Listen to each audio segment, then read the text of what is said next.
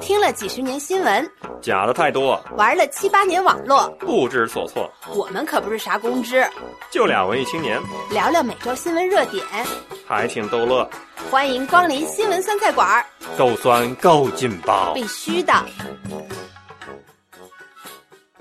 Hello，大家好，这里是酸菜馆的公开节目，我是主播丁丁。我们十年如一日啊，公开节目稳定更新，我是主播王掌柜，感谢你的收听。上周大家都跟我学会了一首歌，是吗？你知道吗？很多人跟我说，丁丁，自打听完你上期节目，我闭上眼睛，脑海里就想起了谢谢你。啊，没想到这个歌这么有功效啊！我们在各个平台的评论，两位主播是有定期去看的。上期节目播出之后，我看到一些朋友的评论说：“丁丁，你唱的太好听了，下次拜托只说歌词就可以了，哈哈哈惊喜感太强。”有人说这叫大白罚站曲啊！一听到这首歌啊，大白就要紧张的赶紧站直了啊！呃，上期我们聊的也比较的欢乐，大家也比较喜欢听。那么这一周的时间过去啊，真的是感觉又见证历史，又人生多了很多的这个丰富的经历啊！之前呢，双十一的时候啊，我我就是曾经痛批自己为什么要喜欢囤货。你知道那时候我都说过了，家里边的房子好几万一平。然后呢，竟然让他来摆放你家的卷筒纸、你家的抽纸，你说这明智吗？对不对？一年都用不完啊！现在就感觉，哎，幸亏自己有这个坏毛病，虽然痛批了自己，还没有改掉。所以在最近的这一段时间里啊，突然就有了某种成就感啊！因为虽然说以为在家里只是需要待上四五天啊，但今天已经四月十号了啊，就再也没有出过家门。嗯，然后就看到各种各样的，无论是同学群呐、什么小区的群呐、大家都在说啊，谁家还有存货啊，能够分一部分啊，什么都都有人在需要啊。这时候就发现了囤货的好处了啊，所以，有人说疫情之后啊，可能就有了囤货的习惯啊，大家都在传说。若干年之后，可能你的子孙绕膝，然后问说：“哎，你为什么爱囤货呀？”我就语重心长的说过啊，当年我在和平年代 GDP 第一的城市差点饿死，就可能大家就有了囤货的习惯，以防万一啊！啊，不知道掌柜你在经历了这十天的过程当中，家里有没有什么物资发现有紧缺的现象？你刚才已经呃说了我紧缺的东西了，啊、我现在没法实现拉屎自由。家里没纸是，真的没纸。我甚至对我甚至把我的那个眼镜布啊，我用肥皂好好洗了一下。嗯、真的假的？你别吓我！用眼眼镜布它没有那么大的摩擦力吧？不，我是觉得眼镜布可以吃饭擦嘴，不是并不、哦、开口的位置不一样啊。我们想多了，开口的位置不一样。你以为是？我当时我是在想。那些家里有智能马桶的人会比较开心吧，因为这不需要就就再去囤纸了呀，对不对？现在智能马桶还有烘干功能。哎呀妈，眼泪我都要笑出来了！我刚才一直在想，你就用眼镜布插那个，哎呦，你只要不把隐形眼镜笑出来就行。哎，你知道吗？我看最近好多的段子，但这真的是来源于生活，所以有人家说今年的脱口秀大会肯定特别内容丰富，因为就这。一场疫情带来的段子带来的梗，可能超过就是这种民间的创作，超过他们历年所有段子的总和。有人说：“哎呀，我终于决定开始辟谷了，并不是因为家里没有吃的，而是没有厕纸了。”我的天呐，他是不是误误会了辟谷什么意思？还有人说：“我恨死我老公了。”他说：“我老公竟然用我的化妆纸去擦 屁屁。”化妆棉吧？化妆棉，化妆棉，嗯。我们真的像现在的工业产业的电影一样了。你知道，现在像好莱坞啊、美式的这种成熟的电影产业，它的一个变化就是开场不再是一种含情脉脉的温情的平淡的叙事，它一开场可能就会有一个追逐打斗枪战戏。我在家的时候刚看了《黑客帝国四：复活》。啊，Resurrection，一开场就是一个激烈的打斗，呃，这为什么呢？就是像我们做内容的也知道，一个音频节目一开始的时候，我想不到丁丁就讲这么重口味，对吧？否则的话，就大家 就像看电影一样，没什么这种嗨点了，对吧？这是一种感官的调动。其实我我感觉，呃，如果你沉浸于这种氛围里面的话，其实是呃比较难静下心来的。就像抖音一样，如果一个一个视频它的高潮在一分钟之后，那可能它永远也没有流量，对吧？这个道理是很简单的啊。这不确实是，嗯，这周我觉得我跟所有的人啊，平时甚至联系不太紧密的人啊，都已经发生了非常多的感情上的共同共情，因为大家就不停的在转发一些自己的经历，自己亲亲亲自看到这些聊天记录，或者是转发的一些东西，然后就产生强烈的共鸣。你知道吗？女生在这一次的过程中，上次长夫不说就应该相信上海女人，可应该说相信女人，因为他们会总不自觉的去囤一些货。所以呢，对吧？这后来就发现哦，这真的是明智的。而像掌柜这些男性，可能平时都比较讲究断舍离啊，这上超市去想买酱油绝不看醋，然后呢，家里边不需要的东西也绝对不买啊，不多囤，对吧？需要了再买，总归是来得及，也不差那个分毛的。结果呢，一旦出现了没有办法及时补充的情况啊，就会显示出这种。你像我，就因为正好前一段时间还被我妈骂过。你为什么要买两箱的卷筒纸？因为当时买两箱卷筒纸，它才能打七折。现在我就在我们那个楼栋的群里边，就非常的 nice 的说，就是大家如果出现缺纸的情况，请联系我，不要客气。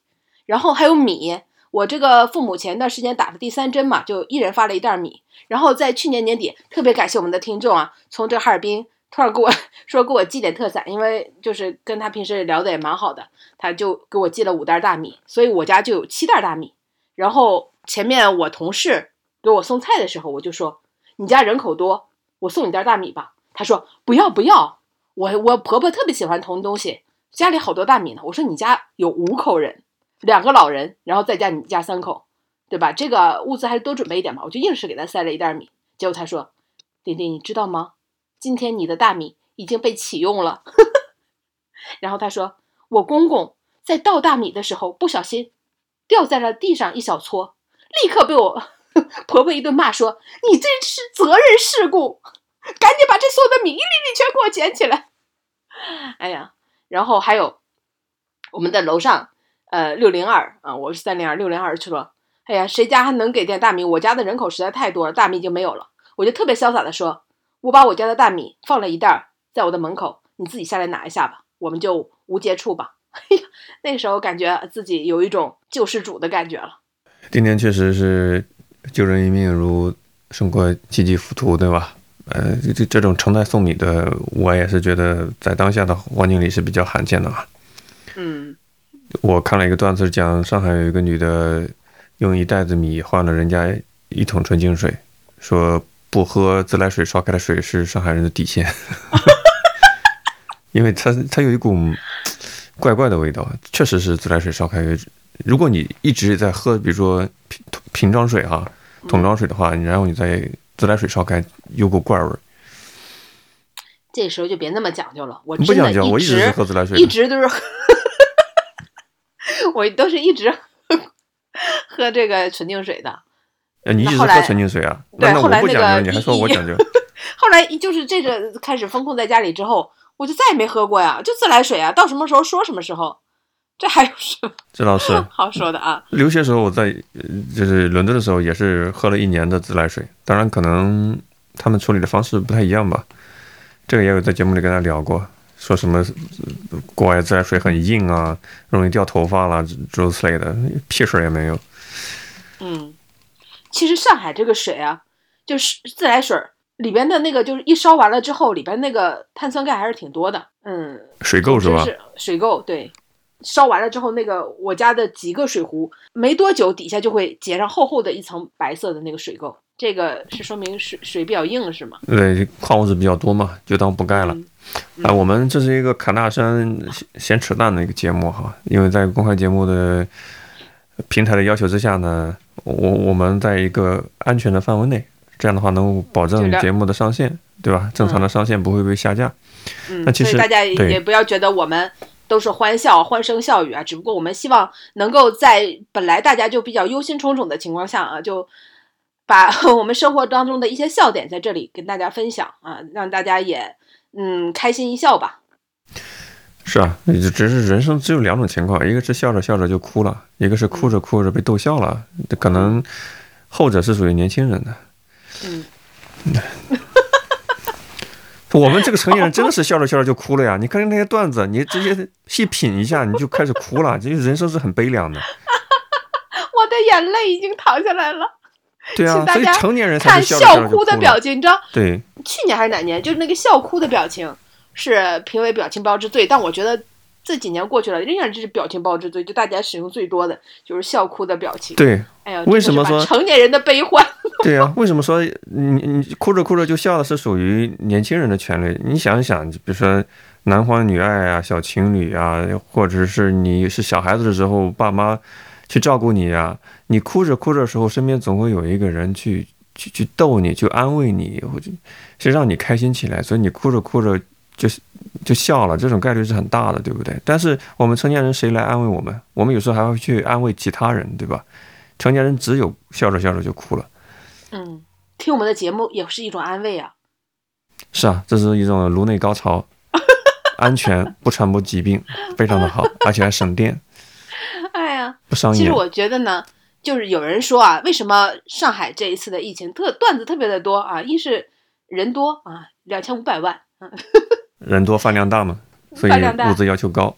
就是呃一是上海人这次封的比较多，二来我觉得真的是把上海人的幽默感啊，这个上海人就是上海地域上的人，并没有泛指任何一个户籍所在地的人啊，就是上海地域上的人，大家的自嘲的这个精神真是发挥的淋漓尽致。对，如果准确的来说，户籍所在地的话，那很多上海人目前在美国，在在国外 收着上海的房租，对吧？我们只是说在上海这个地区生活的居民，对对对，无论是年轻人，对吧，还是土生土长的这个老年人，我觉得都在这次过程中又发挥了他们 特别 团结友爱的精神，然后又发挥了他们这种自嘲或者说苦中作乐的精神吧。随便打开一个群，你就能看到特别幽默的话，比如说今天我 那个小区群里面就有人说，大家不如趁着放假的时候多把家里打扫打扫啊，清理一下。有一个人就说，我已经仔细的扫过了。没有任何食物能从床板下和沙发缝里掏出来。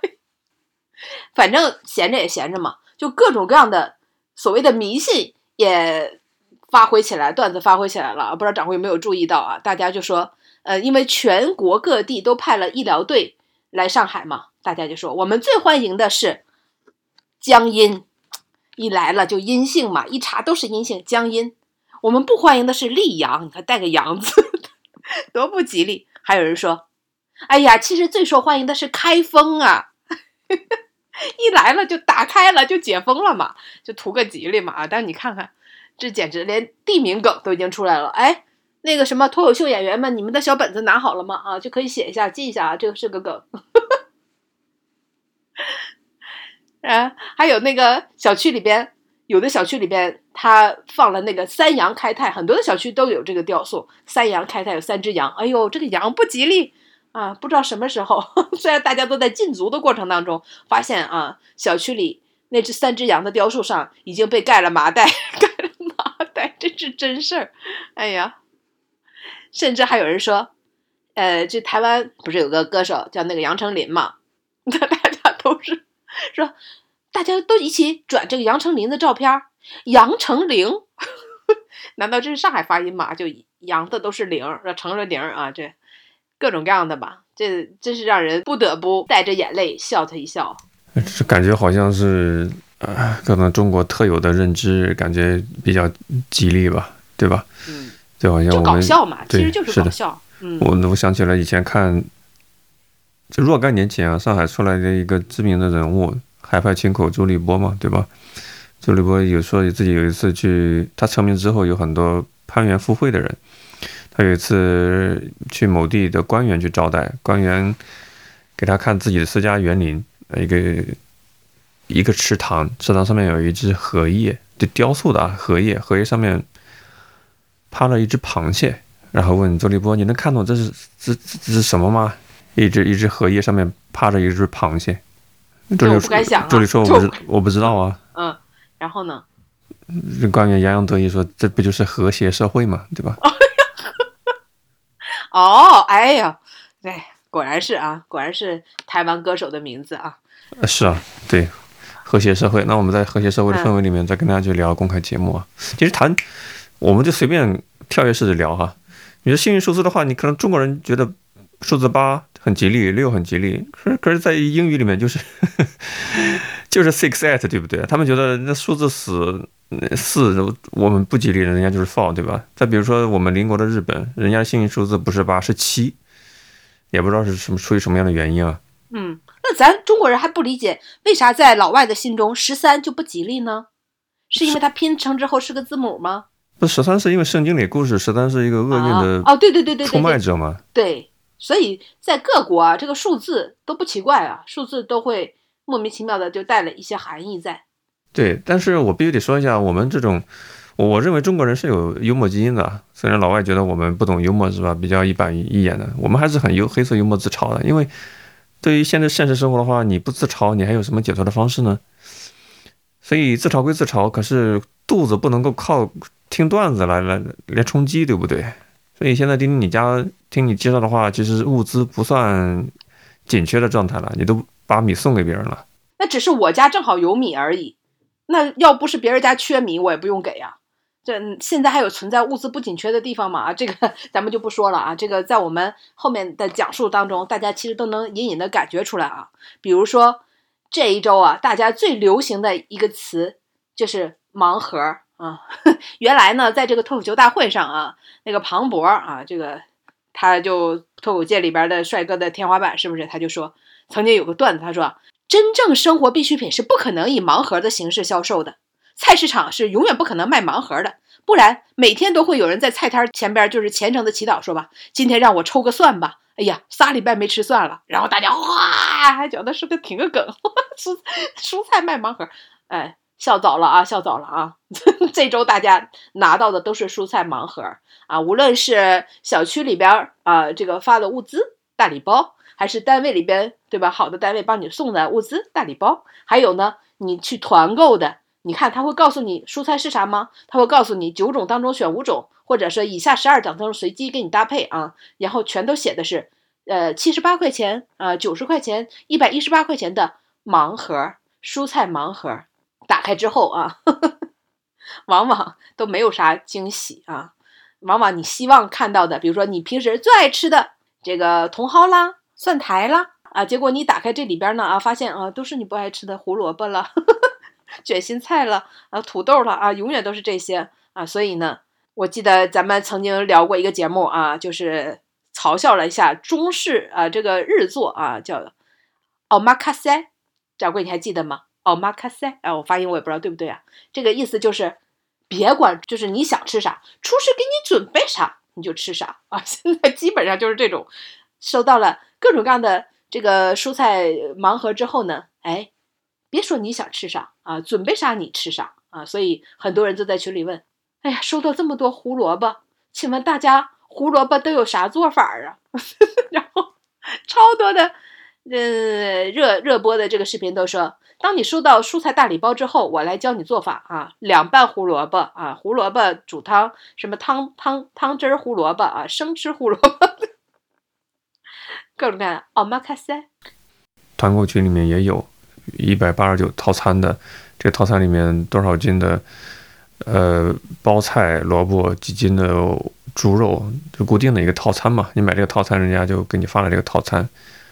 说盲盒套，我就看着盲盒，我就感觉很奇怪。当然，我质疑点就是一，它是不是有合理性，就是这个商家无法控制。第二个话就是盲盒，我们所熟悉的体验是，你买了盲盒可能会买到。呃，物超所值的东西，但是你听你的介绍，这个盲盒是一个永远是买家吃亏的一个结果，那就跟盲盒好像关系不大了。哎，特殊时期嘛，家书抵万金。其实，在这段时间当中啊，大家对价格这件事已经麻木了。其实，真的很多东西都是天价。那就算不是盲盒啊，其实价格已经都 远远的偏离了它的实际价值。比如说，我们同事刚刚在群里说啊。他妈妈买了四根黄瓜和一包青菜，就花了七十块钱。我们还有一个听众跟我说，他实在是嘴馋，就去团了五包八十克的薯片花了六十块钱，而在网上四包这样的薯片才卖二十四块钱，甚至买几个面包就要上百块钱，这种事情已经太常见了，大家都以能抢到为准啊，完全已经都不考虑上面的这个溢价。现在是四月十号，按照上海的鸳鸯锅浦东浦西的封城的时间节奏的话来看的话，已经度过了十天了。我的感受啊，包括群里面沟通，不是像前一个星期那么的紧缺了，陆续的在打开口子。你像某东，像其他的商超，像外卖小哥，我看到一些陆续的政策出来，因为呃，它的疏堵点在于，一个是让东西能够运进来，第二个是能解决最后一公里、三公里的问题，有人给你送过去。这两个堵点一解通解解决的话，其实老百姓还是能够拿到自己吃的东西的。现在我感觉比上一个周要好很多，这是一个个人的呃感受啊。不知道其他的上海其他的区域的听众朋友们有没有还比较急缺的物资？确实啊，我说的是，确实最近这一周以来，哎，这这几天来以来吧，就感觉哎，突然小区里边发现就可以去买的物资，可以去团的东西来源变多了。就大家经常会发，因为上海发布嘛，他会说，哎，这些都是上经过了有通行证的啊，经过这各种各样的资质认可的，大家可以去联系呃这些就是卖家。比如说什么牛奶啦、面包啦、什么蔬菜啦，巴拉巴拉的，包括京东上面也开了直播了，对不对？都去可以去联系，但是它都有一个前提的，就是全部都要团。你看到了吗？比如说牛奶要二百盒起送，什么这什么这个要五百箱，什么鸡蛋啊要五百箱五十箱起送，或者什么你团个什么东西都要几百份起送。所以，之所以这一周大家突然感觉也没有那么紧缺了，是因为有一群人崛起。勇敢的站了出来，就是团长啊！所以有人说，呃，这个武汉疫情结束之后拍了一部《中国医生》，上海疫情结束之后要拍一部电影，叫做《上海团长》。还有人说，上海的各个高管啊，都在自己家的小区里在当团长。我在这一周里边特别的体会到了，就是呃，这些他既非呃居委会的工作人员，也不是志愿者啊，也不是防疫人员，但是呢，他却在居民当中。体现了非常重要任务的，就重要功能的这样一批人，就是这个团长。我不知道那个掌柜，你有没有在小区里边团过东西？这个团长啊，真的是大家都是想对他唱谢谢你了，因为有人说他现在是在小上海小区里边最受尊重的人，还有人说我们靠什么活着？团长，小区里最可爱是谁？团长。为什么呢？因为啊，来了这些资源之后。居委会现在的人已经是居委会的人啊，真的，他们已经是精疲力尽，已经是殚精竭虑，他们根本就顾不上小区里边还有这么这么多的需求。哎，有人说，那主任那边那个这个牛奶能不能团？那个说主任这个水果能不能团？哎呀，这边我想团面包，主任哪嗯三头六臂也忙不了这些事情啊。这个时候就有人说了，我来组织一下。哎，就这一声令下，这个团长就起来了。他们在不断的这个。战争的过程当中，斗争的过程当中，总结出来一套系列的这个方法，统筹的方法啊，然后把这个每个小区啊，你想想，像我们这么小的小区，都有一千多户人家，两千多个居民，两千三百个居民，你想把这些人啊，全部都组织起来，根据他们的需要，把他们所需要的物资都能送过来啊，真的是非常的了不起啊。那我就总结了一下啊，比如说这个团长，首先你要能找到靠谱的资源。这个资源太重要了，你不是野路子，我们叫野团，就是你这个东西你是哪来的啊？你认识一个小店儿，对吧？小店里边能做小龙虾，你跟他说，哎，你帮我做二百份小龙虾。上海已经规定了，就说如果这个什么因为团购导致的什么疫情的蔓延了或怎么的，这个团长你要是负责任的，所以你要找到的资源必须有两证。就什么通行证了，什么卫生质量许可证了，或者上海市批的，就这次红头文件，它必须得有。然后他们的运送的人员也必须得有资质，肯定是什么几次二十四小时之内都是阴性的，就这种。你要找到有各种各样方面啊许可的这样资源，无论是牛奶还是面包也好。那当然了，现在呢，就上海发布上面它都公布的这些都是经过允许的，就是都是有资质的。但是你要能打通他的电话呀，你知道那个有一个牛奶哇，大家都一起打这个徐徐汇分部的这个这个人的电话，始终都是占线状态，也没有人能打得上。然后呢，还有的就是他在网上，你可以去点，然后就是直接去团，呃，就直接去秒杀他，就是他几点钟开始放，那么他都是比如说一百份面包，一百份你才能点一下啊。那就首先就需要有一个人能把它点到，那好，往往都是很多人，大家说啊，我们来一起点，看谁能把它点通了。那往往就一下就点通了那个人，哎，真的买到了一百分，那他就成为了团长。那还有很多人就是说我自愿的来当这个团长，我能联系上打他电话，那好，我来当团长。当团长只是第一步，那你马上你就说了，愿意来我这里买牛奶的，就想买这个牛奶的，或者说想买这个面包的，或者想买蔬菜的。然后呢，我发一个二维码过来，大家都入这个团，呃，入这个群，大家就先来建群。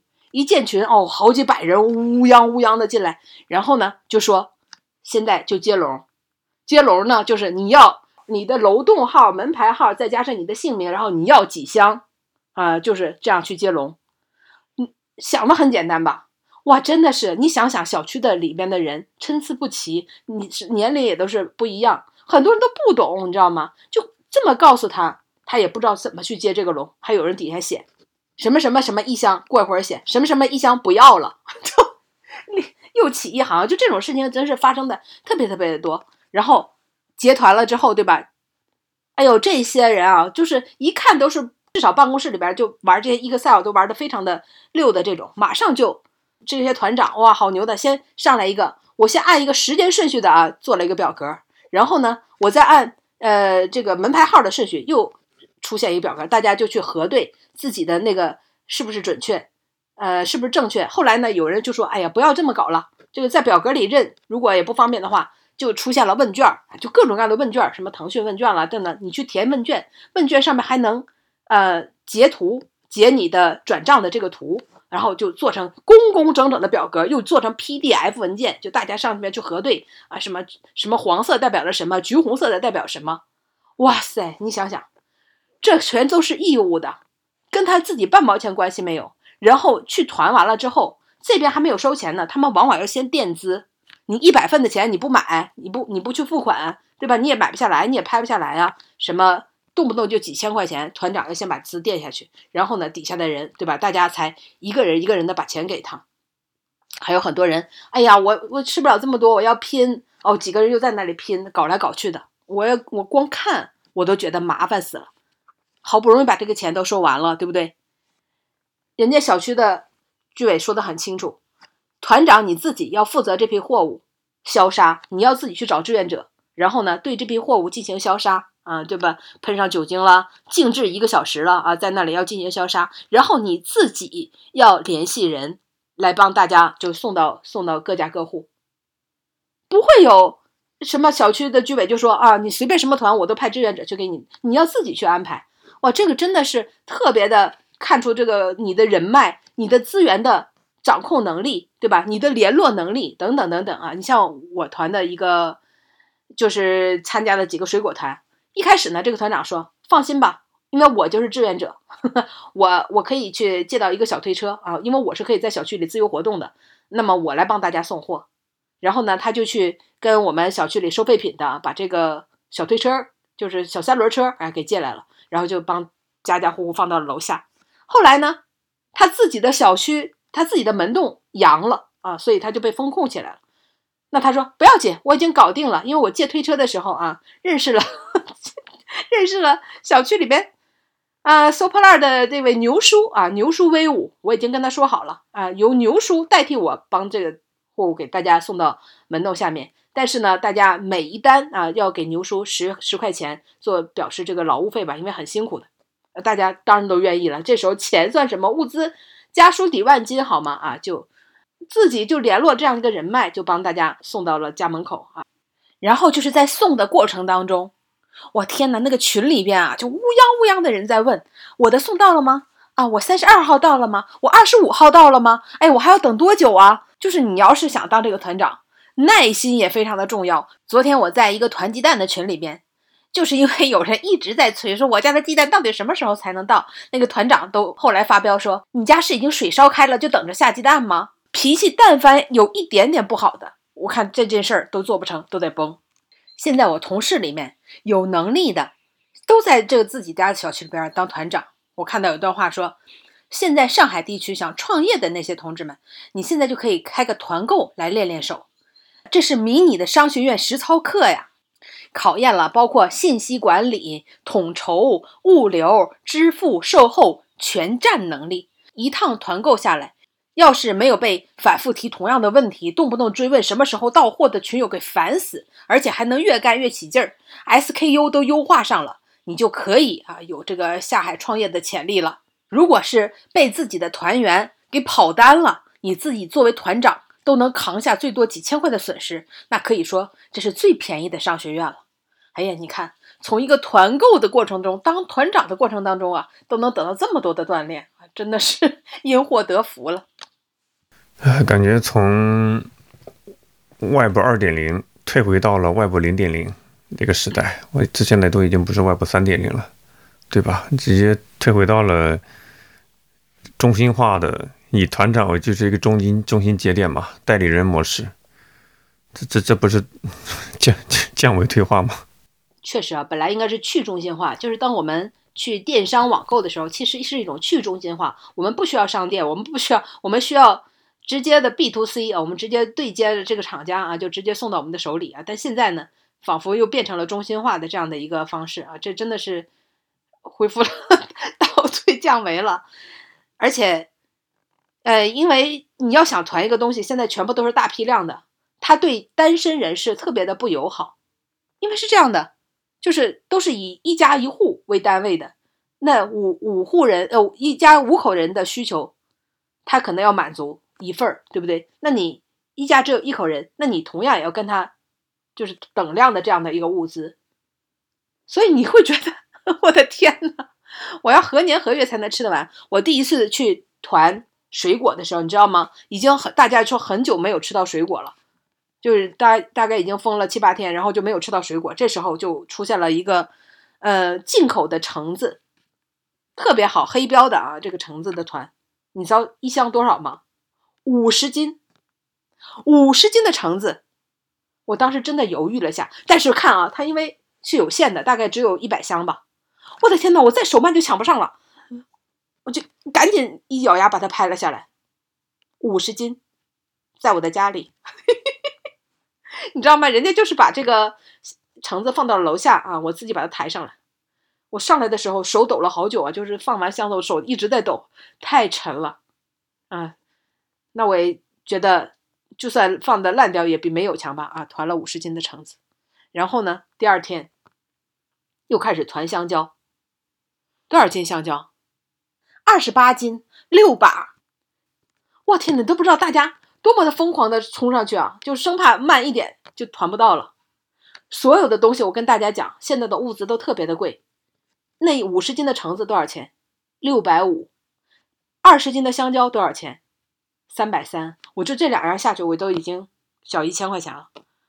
然后我就想，六把香蕉啊，六大把香蕉，每把香蕉十六根儿，我得吃到何年何月？但我又怕我不团的话就吃不到。还好，我刚团完，就有人说：“哎，我我住在你家隔壁，我能跟你分半箱吗？我家的孩子已经好几天没有拉出粑粑了。”太好了，我说你赶紧。拿三把过去啊！现在，呃，这三把我已经把它用绳子，呃，吊在了我家的，呃，阳台上啊，就在那里放风，就怕它一会儿都变黑了啊！真的是为了吃团了特别多的东西，甚至呢，就是小区里团鸡蛋，鸡蛋是一板啊，三十个，但是人家就是给你运过来，人家团长找过来的，所以要求每个人至少团六板。我看好多人都说我是一个人，那我也团了。我太想吃鸡蛋了，六板是一百八十个啊，那么多人都团了六板的鸡蛋啊，看来别说封一个月了，封两个月，估计这鸡蛋也吃不完。但可能我在长宁区不具有完全的代表性啊，我的观察包包括跟同事微信圈子里面，大家第一轮是在谁抢到了什么，小区发了什么，第二轮在晒。我的公司给我发了什么？开始晒自己公司的福利了啊！开始比拼哇！我公司真不错。呃，现在是我观察下来是不太缺，啊，相比于第一阶段的上一周不太缺了，这种恐慌感会得到进一步的缓解。缺不缺呢？这个就是可能还是你自己个人的感受啊。确实是有的地方，如果这个物资一直都没有发，那么可能还是存在缺的情况的。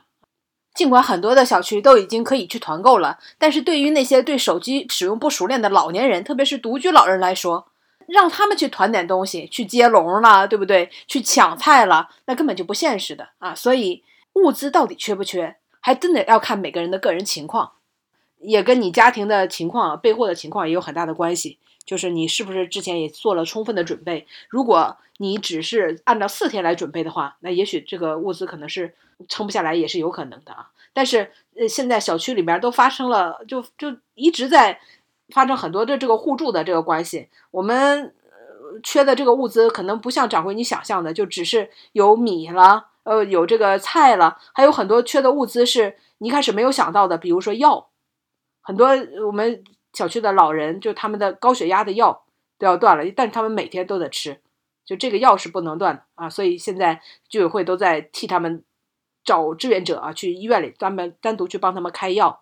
嗯，然后呢，还有小孩的尿不湿、小孩的奶粉，或者说就很多你一开始没有想到会缺，但是缺了却又过不下去的，比如说这个纸啊等等啊。那很多我们都说去团的话，也是紧着急需的物资去团。那有些比较小众的，可能就没有人去团，但是呢，你又自己单个去买不到的东西啊，这些可能都会发生一些紧缺的情况，比如狗粮啦、猫粮啦，甚至还有人他家里边养的是鸟，就鸟食啦，还有养的是那个仓鼠了，然后那个仓鼠的粮食都没有了啊，还好呢，小区里边也有同号，然后他们也养这些东西，然后就进行一些交换，这个你事先哪会想得到呢？而且也团不到。那当然了，我们也是。见证历史吧，就通过这样的一场全城静默啊，上海这么庞大的城市的全城静默，这是看到了很多啊，你以前在电视电影里边甚至都没有体会到的这种感受吧。甚至呃，我看到很多暖心的，就有人说自己在小区里边就喊了一声，说自己快饿死了，可能就是发了个表情包，就好多人说你在哪里，我把吃的放到你家门外，你自己去拿呀。这是真实发生的，我们的小区里边就是。大家就说家挺近的，我放在你门外行吗？嗯，马上就摆在桌子上。你看，我给你五包方便面，再加上两瓶可乐。这我家东西也不多，你看这些你需要吗？需要就给你拿过去。就这种互助精神真的是非常的、非常的明显，非常的多啊！这种情况还就包括我们小区里边还有老外，这个老外呢中文又不通，在小区的群里边说，哎，就翻译成中文了。我昨天从家乐福。买了菜和肉，为什么现在什么都没有看见？然后大家说帮他解释，因为呀，我们这个肉和菜质量不合格，已经退掉了。那个回头再有的时候再通知你，就是类似于这种非常的多，大家就去自己的楼楼栋、自己的呃什么呃小区的居委会的群、团购群，我这一个星期至少开了十个新群，有呃成。就是这个自己的小区的互助群，有居委的官方群啊，然后有这个面包、牛奶、水果啊各自的团购群啊等等，然后还有这个呃居委会的秘书群，就帮着这个居委出谋划策的，然后还有自己单独这个楼栋六十一号楼栋群啊等等等等啊，就特别多的群，然后每天这个信息都非常的多。入了各种群之后啊，你会发现，哎，它不仅仅是群，还是小区的交易平台。任何的物物交换都可以在这个交易平台上实现。什么？谁家有这个药，给我半板就行。还有人说，谁家还有烟，实在烟瘾不行了，我家里有什么东西可以去拿去交换。甚至现在有人说，这个什么可乐都成了硬通货啊，就是拿去交换是最受欢迎的。还有什么米呀、面呐、油啊这些，但是我都没有看到一个说卖的。就你你家有什么东西，你愿意换就换，不愿意换你就直接拿去。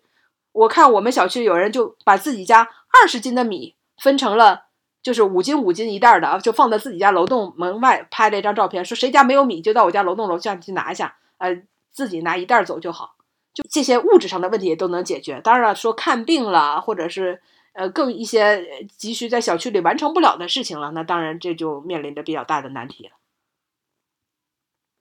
看病吃药是一个。更刚需的需求，它比你少吃一顿米更来的更猛烈，对吧？这可能会死人。所以居委会对药品需求还是有政策的支持的，以及药品的购买，相比于抢菜的话，嗯，毕竟毕竟两种需求嘛。我看到一个说法是，甚至说你实在是抢不到东西的话，你就去药店这个渠道，因为你保准能够抢到嘛，可以吞一点葡萄糖啊，一些必要的维生素啊，生命所必需的一些东西。这是一个很极端的建议了，但是我感觉我们所不至于，我们所经历的东西，它的它的危险程度或者它的严重程度，可能大家高估了，很轻微。其实，虽然你可能感觉习惯了收外外卖，习惯了收快递，受到了影响，感觉就天塌下来，不是这样子的。你远远没有到让你改变你的人生观、震惊那那一步。它只是一只小小的预言，大家就物以物换物之后啊，也会发现啊，就很多上海人特有的情调。有人就说，嗯，我愿意用酒去换挂耳咖啡，谁家还有挂耳咖啡吗？天哪！看出来大家实际上的需求都是什么啊？什么的想法是能够被压制的啊？什么呢？又是希望能够得到去满足的？呃，想求烟呢？还有人说，哎，已经好久没有喝饮料了。自己家里调配了一个可乐啊，用白水兑点酱油，再加点糖，兑出了自己家庭版的可乐，真的很有意思。哎，说来也奇怪，平时也没有觉得大家这么爱喝可乐，因为可乐呢，都认为啊，它是含糖量非常的高嘛，对吧？是特别不健康的饮料啊，在很多的减肥的文章里啊，痛批的都是可乐，但没有想到，在风控期间，大家想喝可乐的欲望却是空前的高涨。不同的物品啊，在现在这样的一个非常的时刻啊，都有了有了它不同的价值。比如说，有人就说你一定要多囤可口可乐啊。说现在上海黑市目前一瓶可乐等于三颗青菜，等于五个鸡蛋，两个五号电池，也等于五卷卫生纸啊。说百事可乐啥都换不到，必须是可口可乐。当然这个都是开玩笑了，但是确实是这个这个时候啊，还能。在自己家小区里边啊，晒出一张自己在喝可乐的这样的一个照片，大家都觉得，哎呀，特别的羡慕啊，嘴里甚至都泛出了可乐味儿。同时啊，还有人对这个小区交易所啊进行了最新的市场分析啊，说，啊，可乐是最被看好的，可以换任何东西。烟呢啊，也市场上有一定的需求，有瘾的人很多呀，这时候啊，一盒难求啊。然后呢，鸡蛋呢是可以持有的啊，因为它这个保质期比较长，放在冰箱里啊，所以是可以长期持有的。那么像呃洋葱啦、蒜头啦这种啊，又能持久，然后家家户户都用得上的啊，这也是在市场上非常被看好的。那么面粉也是很看好的，因为很多的小区开始流行自制面包，所以可以看到在小区的群里边，很多人愿在问说谁家有面粉啊，愿意拿什么红酒啊去交换。那么还有那个这个。在市场上啊，这个交换量比较大的就是厕纸啊，因为它是必需品嘛，而且是紧缺，不能没有，所以建议长期持有。那么现在不被看好的是什么呢？就是像胡萝卜这些啊，胡萝卜、黄瓜，因为呢很多的大礼包里边发的都是这个，是吧？所以已经有人吃厌了啊。现在看见胡萝卜 都已经感觉自己像兔子一样啊，都已经受不了了。那么另外呢，还有像。牛奶啦啊，这是必需品，对吧？大家也是非常渴望得到的啊，这也是可以持长期持有的。还有呢，像青葱啊、蒜呐这种啊，为什么说呃建议大家持有呢？因为呢，这种东西啊，在家里边水用水就可以让它自己就种起来啊，这可以持续的给大家带来收益的啊，所以在市场上是非常看好的。你看，就连 这个现在的交易市场啊，都已经出来了。我一位同事，他在群里边就说啊，他家实在是没有大蒜了，所以就把自己珍藏下来的两瓶三百毫升的可口可乐啊，这个硬通货拿出来换大蒜，然后就在自己家群里说了一下，结果马上就有人说，哎呀，太想喝可乐了，但是我家也没有蒜啊，换别的考不考虑？还有人说我家有，你赶紧下来拿吧。他说那成交啊。结果另外一个人说，哎呀，我家也有啊，我能不能跟你换呢？他说，哎呀，我已经换完了，晚了。这个人说。天哪，被截胡了！但是你要考虑到，我家离你更近，你下到他家要下十四层，但是你上来只要十三层。我这个同事只好说：“哎呀，别说了，以物易物，贵在诚信，下次吧。那个人不依不饶说：“我只是想喝可乐啊，你要啥我都给你。”可真是没有想到啊，这可口可乐公司看到这样的消息之后，会不会感觉到非常的欣慰？当然，也让我觉得特别不划算的交换啊，就是我一位同事，他说他竟然用了半箱纸巾换了一包盐。天哪，纸巾才是硬通货好吗？盐这个其实我觉得是很容易换到的啊。有的小区啊，其实已经封了二十多天了，这时候大家其实需要的还不仅仅物事物资了。还需要理发剪头，所以我看有的群里边说，咱们能不能团购一个 Tony 呀？然后还有一个群啊，我同事的群，他说看群里边有一个人的头像啊，就有一种独到的气质，然后就说，请问你是美发师吗？那人说，哦，你怎么知道？他说能不能团购让你帮邻里们剃个头啊？他说可以是可以，但是我没有工具啊，工具都在自己的店里。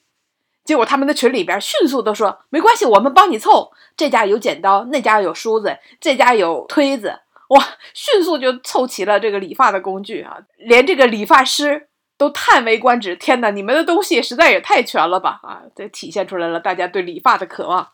那不知道掌柜你在家这十天都做了点什么呢？能跟大家分享分享吗？远程办公，看 Kindle，看 B 站在追的一系列的视频。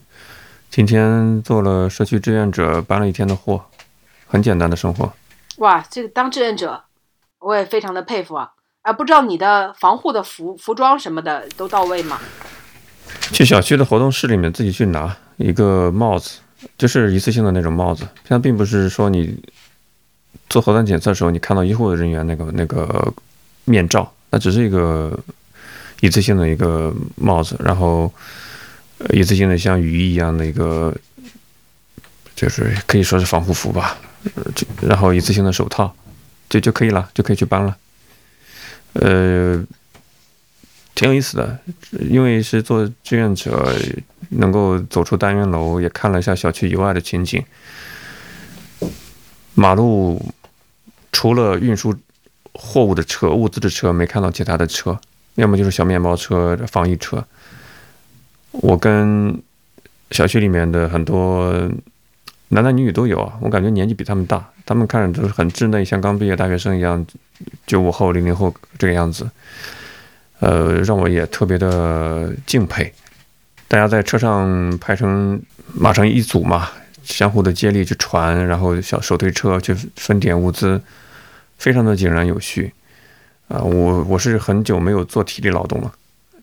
我相信很多很多听众也是没有做过很久没做这种体力劳动了，一天下来浑身湿透，从内到外啊，浑身湿透。然后那个一次性的口罩，下下午我回到家解开的时候，很多水流了出来，就是汗水嘛，已经浸泡在里面嘛，流出来。你看，你看，你看那个 流的汗有多少嘛？然后我看到其他其他的小区的志愿者。都是都是年轻人嘛，他们的上面上身都是湿透的，因为就是跟防护服粘在一起嘛，就很很辛苦。我觉得特别开心。今天也挺热的，今天确实挺热，而且对，这很气温很高，就让我觉得看到大家可爱的一面嘛。呃，就是做了一点小小的努力，当然了，自己也是一个受益者。本身这些物资听居委会包括书记。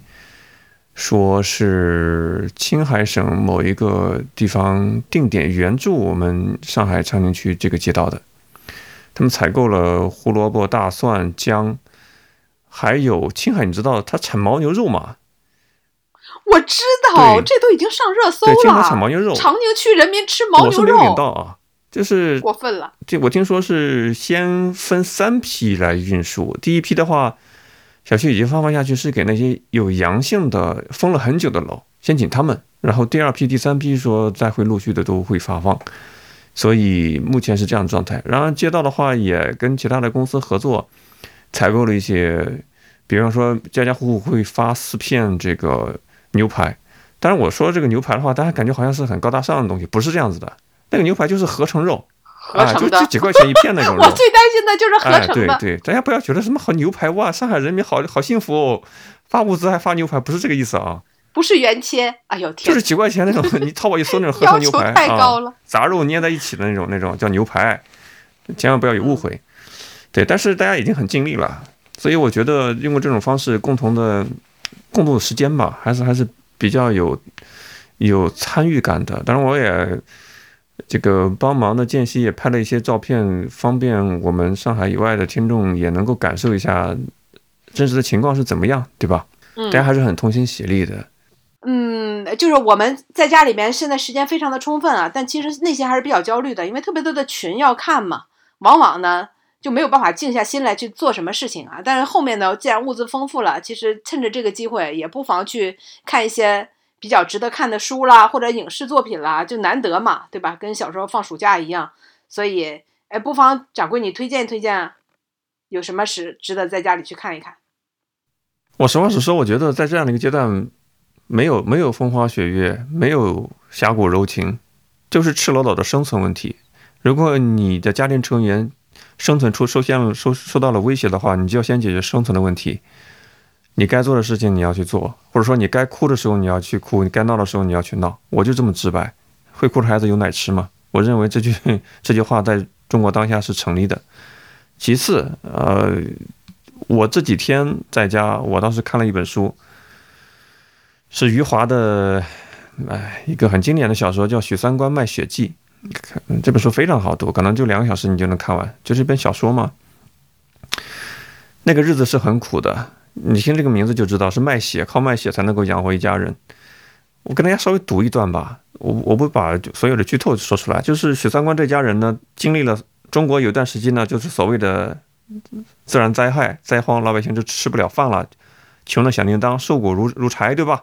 在那段时期，余华是怎么写许三观一家人渡过难关的？我就觉得特别跟上海当下这个呃比较物资紧缺的一个情况对上去了。我给大家稍微读一段啊，就一两分钟。说这一天是许三观，他有三个儿子啊、呃他老婆也姓许。那天是许三观的生日。说这天晚上，一家人躺在床上时，许三观对儿子们说：“我知道你们心里最想的是什么，就是吃。你们想吃米饭，想吃用油炒出来的菜，想吃鱼啊肉啊。今天我过生日，你们都跟着享福了，连糖都吃到了。可是我知道你们心里还想着吃，还想吃什么？看在我过生日的份上，我今天就辛苦一下。”我给我用嘴给你们每个人炒，你们用耳朵听着吃了，你们别用嘴，用嘴连个屁都吃不到，都把耳朵竖起来，我马上就要炒菜了，想吃什么你们自己点，一个一个来。啊，先从这个三儿子三乐开始，你想吃什么？这个三儿子跟他说，我不想再喝这个玉米糊糊了，我想吃米饭。呃，米饭有的是啊，你先说一下你想吃什么菜？他说我想吃肉。他爹就说：“那我就给你做一个红烧肉，肉是有肥有瘦。红烧肉的话，最好是肥瘦各一半，而且还稍微带上一点肉皮。我先把肉切成一片一片的，有手指这么粗，啊，半个手掌这么大。我给三乐切三片。我看到这个情节，我觉得余华写的太棒了。就一家人就就什么都没有了，米也没有，只有一点玉米糊糊配清水。他为了让三个儿子能够。”能够睡得着觉，绘声绘色的用说话的方式，让他们凭借想象力，感觉像自己吃到了肉。哎，我以前看《苏东坡传》啊，有有一个情景啊，就是说苏东坡被贬贬谪到南方蛮荒地带啊，说其实什么也没有没有的吃，他就自己拿着个筷子赋诗啊，说回想自己当年在京城的时候去什么地儿吃那个东西啊。脑子里立哈立马就有了画面感，就可以把筷子粗糠淡饭就可以夹得动了，有异曲同工之妙。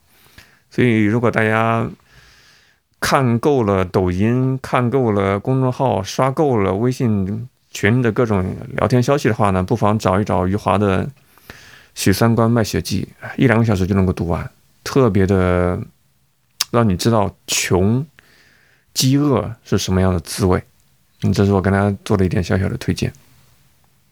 嗯，这本书其实我真的读了蛮早了，很多年前就看过了，呃，所以当时也觉得对余华的作品就特别的好读，非常的通俗易懂，然后就是欲就是可以一口气的就把它读下来，就欲罢不能，读起来就非常的流畅，就这种感觉。然后我觉得他就是能够让人笑中带泪，泪完又又笑的那那种感觉，就把很多的非常让人感觉就悲伤的事情啊，但是却用。很平时的、很平常、很平淡的这样的一些口吻给你写出来，包括他的《活着》啦、《兄弟》啦啊等等啊，其实都是这样的作品啊，其实也很推荐。好，那我推荐完了，今天你的推荐是啥呀？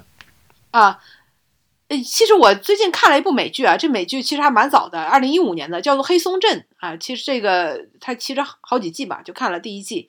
那么这个《黑松镇》呢，是讲是。叫做科幻惊悚片吧，类似于这样的，就是简单来说，就是有一个探员啊，一个警察，那么他呢自己的两个同事失踪了啊，失踪之后，他们他就顺着他们去找嘛，顺着他们的路去找，结果就哎出了个车祸，醒来的时候就发现自己在一个陌生的小镇里啊，这个小镇就是黑松镇了啊，那他就觉得这个小镇非常的诡异，那这个。诡异的程度，呃，就到达他这个竟然看到了以前自己一个前同事，但这个同事明明跟他是同龄人，但看到的时候，他觉得这同事比自己老了至少十几岁。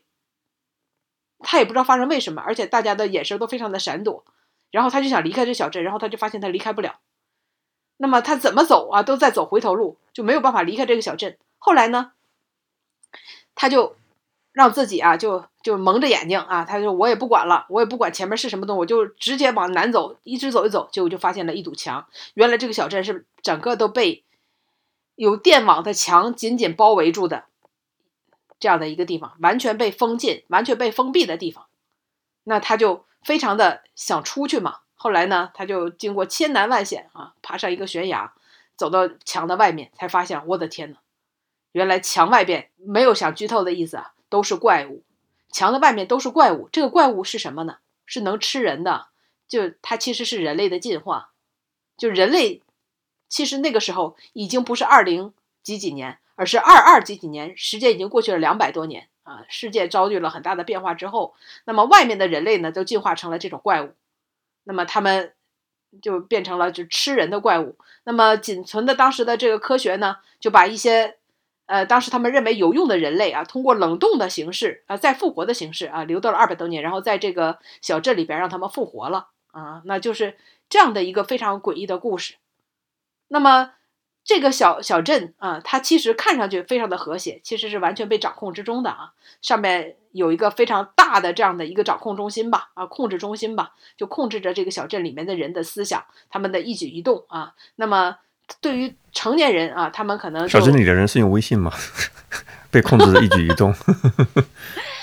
成年人呢，他们可能对吧？一种想法啊，就是让他们不许背叛，不许产生任何的质疑的声音啊。只要你敢质疑呢，就被这个小镇以最严酷的刑法当众处死。那么小孩呢，他们从小就。我接受啊，这个小镇外面是什么啊？多么的恐怖！把这些人告诉他们，就告诉你们要像小镇生存下去就应该怎么做啊？就对他们从小就又进行了另外的一番的教育。然后这个所谓的控制中心的老大呢，那他的想法就是，如果小镇的人不听话的话啊，他其实动了很多的人，那就把整个小镇都毁灭，然后再复活一批新的人啊，就完全从从头来过。其实已经来过了好几轮了，就类似于这样的，非常的。嗯，荒诞又非常的有点惊悚啊，又有点科幻的色彩呢。但是其实你能从里边了解到或者体会到啊，其实一个小镇就是一个社会嘛，啊，能感觉到很多的深意吧。也大家有兴趣的话，也可以去看一下黑松镇。好了，嗯，这个该推荐了，我们也呃推荐过了。像现在封锁的日子里面，你也有点可以选择的。呃，可看的东西啊，不一定是非得刷抖音嘻嘻哈哈的过完了一一天，对吧？虽然，呃，虽然你被困在家里，但是你的精神是自由的，你有很多的自主选择，你该怎么样去度过你的时间，对吧？也希望大家珍惜啊这一段在家的时光啊，也呃体会自己的心路的历程，也可以看一下外面的世 时代的变迁，同时呢，也趁这个机会好好的丰富一下自己，难得闲下来嘛。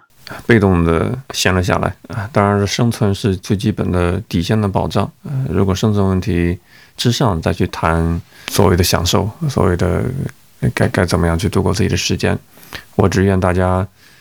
能够像小孩子一样哭着哭着就有人安慰你，让你笑起来，而不是笑着笑着就哭了。因为段子看太多也无力改变现实，这是成年人的必须得咬紧牙关要度过的一个困境啊！希望你能够顺利的度过。嗯，希望大家至少都能笑得出来吧。听完节目都能笑得出来，然后再继续面对新的一天。拜拜，拜拜。更多节目下载荔枝 FM 收听。